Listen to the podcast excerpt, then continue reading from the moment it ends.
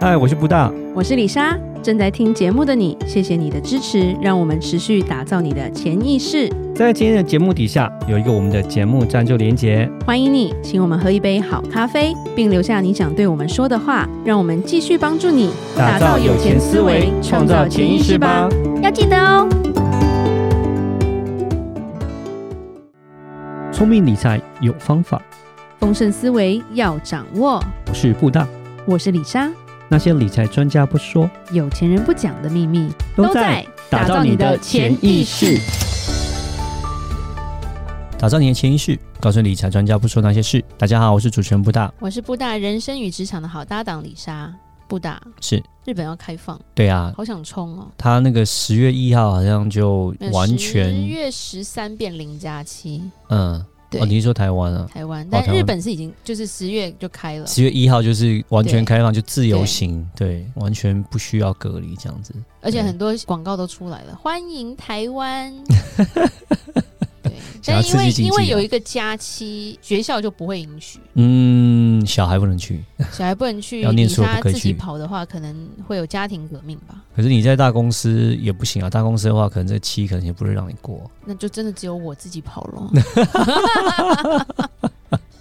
好想去啊！嗯，对，那那当然了，我们今天不是要讲去日本旅游，对，虽然旅莎就爱吃爱玩，但是这不是我们的主题。我们要讲的是日本投资啦。对对对对，我们还是稍微就是聊回来一个主题，就是关于日本的投资啦。第一个是日本最近那个日币贬得很严重嘛。对啊，日本政政府已经出手了。对对对看不下去。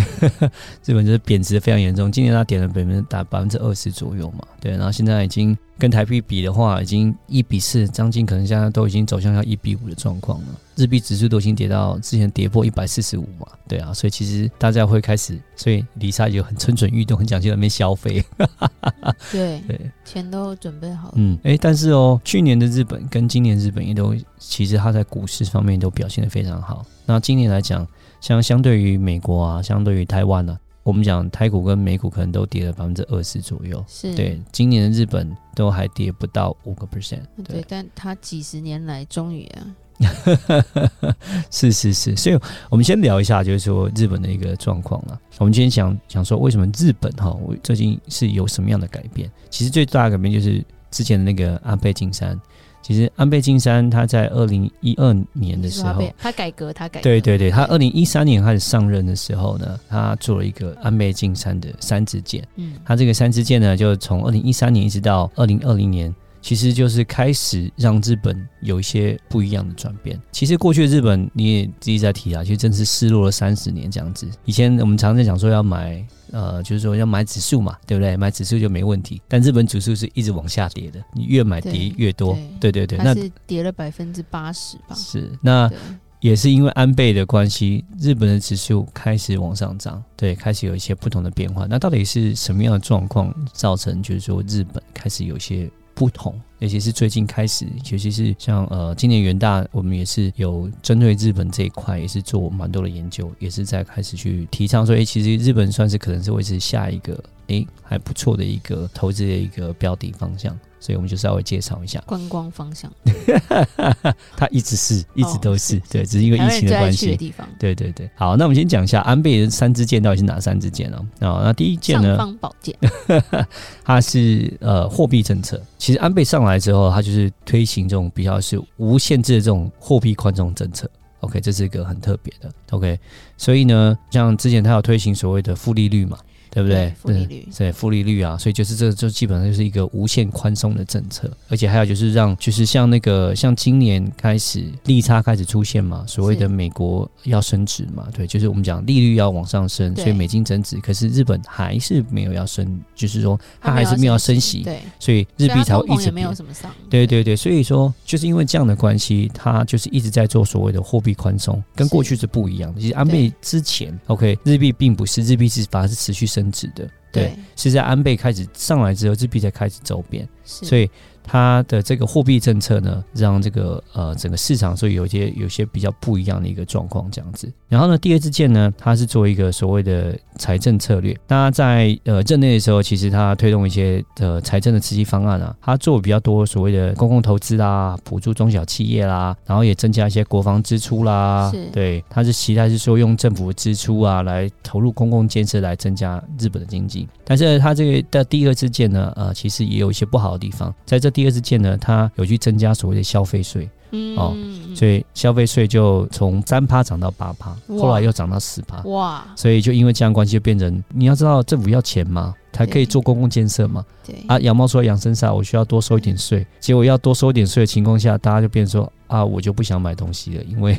我的费用比我们观光客可以拿护照去退税。啊，对对对，所以他这个财政政策呢，我们讲就第二次见了，就哎、欸、有点就是啊还好，就是说他虽然想要推动这个公共政策，但是因为他需要多一点的税金，结果他去涨税，涨税之后反而去减低了消费，民怨对，没错，尤其是日本 GDP 基本上国内的消费占了百分之五十五，那因为你你涨税之后，变成大家就嗯。然后就少消费一点吧，对啊，就会有这样的一个状况发生，这样子。那第三个呢，它这个第三支箭就是一个所谓的劳动的结构改革。OK，它透过企业的改革，它增加女性的就业市场。OK，劳动自由化，而且它允许更多的移民进入劳动市场。移民进入，里莎是有看到，嗯，但是基本上就都是便利商店嘛，然后跟素食店。嗯，你譬如说你去农农特利，好像台湾没有了。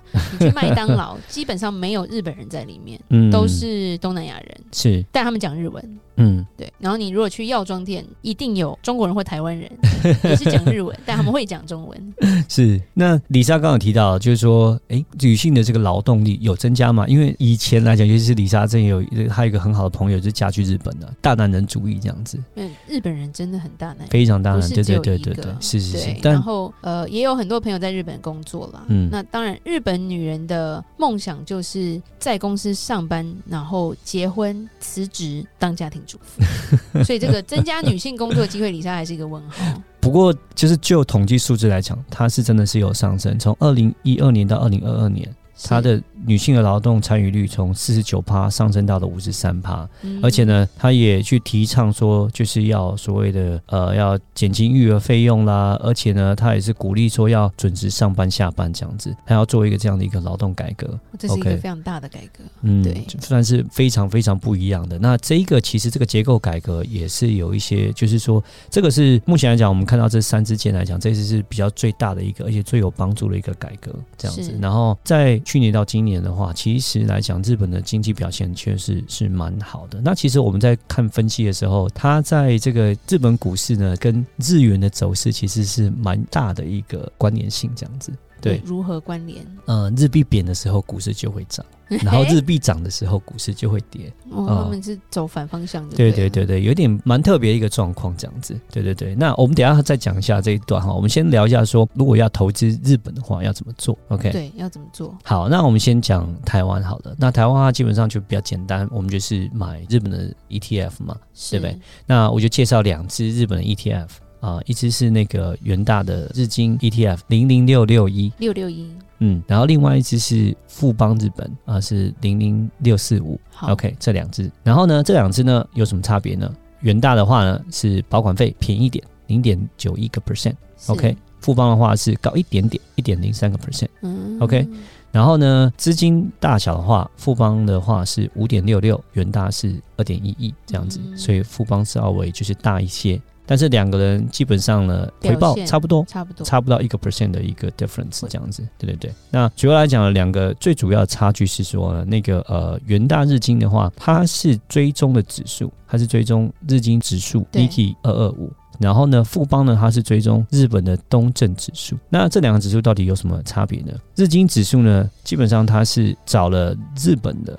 流动性的较高、市值较高的两百二十五家公司这个组成的，是。然后呢，东证指数呢是包含了将近日本两千家的最高市值的公司组成的。哦，这么多、啊。OK，所以东证指数呢，基本上呢，呃，它就已经大概 cover 整个日本股市 百分之九十七左右。哇，对，所以呢，我们就讲说，如果要掌握整个日本市场，那就是要看东证指数。但是如果你要掌握日本主要企业的走势的话，你就看日经指数就可以了。是，对。但是呢，我们就稍微比较一下这两个指数的过去的那个表现，那基本上差不多，没什么差别。所以呢。这两只呢，我就会说都可以，随便随便，对，都好。心中有个自私的想法，是不希望他股票太好，哎，这样日币会。就股票好的时候，日币会跌，哦，日币会跌哦，那他股票 好好了，好票 这样日币跌，这样我还可以去买东西。对，是是是，他只想去观光。OK，好，那嗯，最近还会再跌啦，所以说其实嗯，很多机会，对对对，而且它目前来讲也没有要改变它的趋势，就是要让它的呃利率往上升，所以呢利差还会再拉大，所以还会再更变，所以嗯，不过他们开始有把东西变贵了啦，对对对，开始要有点通膨了，不然还得了，大家都去扫。货是是是，我们等下再聊一下哈。日本主要来讲，它的原物料都是进口的，所以其实呢，它也不是一个自己的资源很多的国家。所以呢，当说的原物料，石油、汽油。天然气各方面都升值的时候，其实他们的进口的成本也会增加，尤其是日币若有贬值，所以它的成本也是会增加。增加所以只有利出口而已啦，嗯、但是它进口其实像原物料会变高。没错，没错。不过日本人也蛮厉害，他就不开发自己国家，嗯，他先用别人的再说。是。那我们在讲到就是说 ETF 的部分的话，那我们刚刚讲完台湾的部分，那其实你也可以考虑就是说去买美国的日本 ETF。嗯，OK，那美国日本 ETF 呢？那我就介绍一个。代号是 DXJ 哦，它是 Western Tree 的 Japan Hatch Equity Index。OK，是，嗯，然后呢，它很特别，就是说这个 ETF 呢，它有配息。嗯，而过去就是我们刚刚讲到那个台湾的那两档都是没有配息的，是，但是这一档它只有配息，配三趴。而且它管理费用比较低，是。零点四八个 percent，而且呢，它今年还是正报酬还有五个 percent 哦，在九月之前的话，对对对，所以这也是可以去考虑的，还蛮不错的。对，那只是说我稍微再提到一下，你要买这些 ETF 的时候，要记得就是说，因为日币一直在贬值，是。对，所以其实如果你去买日本股票，可能日本股市很好。但是日币一直贬，其实你基本上的对还是还是贬的，对对对对对对对，修赌啊修赌啊，是，所以你要买的时候你要记得是说他们是有对于日币的这个贬值有做 hedge 对，有做避险的这样的才买。那基本上我刚刚讲这三档 ETF 他们都有做，对，像我看到另外一档那个呃在美股的日本的 ETF 呢，它就是没有做这个日元的 hedge，没有做日元的避险，就是。